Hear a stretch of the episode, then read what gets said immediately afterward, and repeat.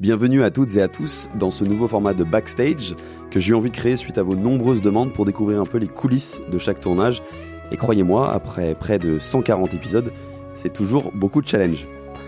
Concernant l'épisode d'Henri Lecomte, tennisman légendaire et grand amoureux d'automobile, l'histoire est assez amusante car c'est son attaché de presse, Capucine, qui m'a contacté pour passer, euh, pour que Henri passe dans la boîte à gants. Et je suis partagé à ce moment-là entre surprise et amusement. Surprise, euh, car j'imaginais pas que c'était un passionné automobile.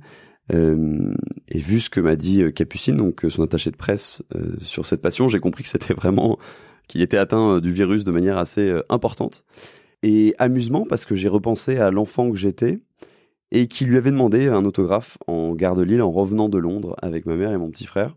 Comme quoi la vie réserve son lot d'étonnement et j'y aurais certainement jamais cru si on m'avait dit que 20 ans plus tard, euh, après avoir demandé euh, ce paraphe, ce serait lui qui me solliciterait. C'est d'ailleurs la seule personne, pour cette histoire, à qui j'ai demandé un autographe dans ma vie. Mais voilà, c'est c'est un peu ce ce, ce, ce mélange d'émotions que j'ai eu la première fois que qu'il y a eu ce, ce contact avec euh, avec Henri il a dû se faire, je crois, au mois de, mai dernier, puisqu'il me semble que c'était une période de Roland Garros. Et on a donc tourné cet épisode à la mi-septembre.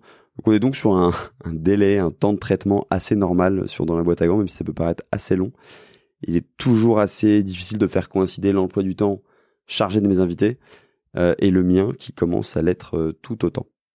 À la base, j'avais une perception d'Henri comme un bon vivant, toujours prêt à déconner, et ça s'est confirmé euh, durant le tournage.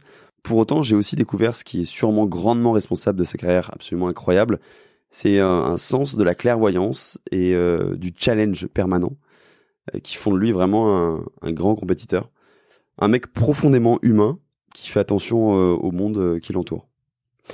Quand on a donc décidé de faire ce tournage, on a cherché un lieu pour, pour tourner l'épisode. Et hum, on en cherchait un en région parisienne de préférence, puisque lui partage son temps entre la région parisienne et le Luxembourg. Et il s'est très vite euh, imposé l'idée euh, d'un tournage chez son ami euh, Eric Van de Viver, avec qui il a la chance de pouvoir piloter une magnifique TVR. Je parle pas d'une petite TVR, hein, je parle d'une TVR avec un gros V8 de plus de 400 chevaux, donc un monstre. Et on a donc été reçus comme des princes dans l'atelier de l'écurie de course V2V Sport, donc l'écurie d'Eric, en région parisienne. On avait aussi un photographe et un cadreur présents sur le tournage pour exploiter au mieux euh, l'ambiance qui était quand même assez unique qui s'en dégageait. Finalement, le sentiment après tournage, euh, après un super tournage, euh, c'est que Henri s'est livré sur des anecdotes assez folles, toutes les plus folles les unes que les autres, mais toujours dans la bonne humeur. ça s'est suivi avec un, petit apéro, d'ailleurs par la suite. Et bah non, c'était juste un tournage parfait, dans la bonne ambiance et sérieux. Donc je regarde euh, un super souvenir.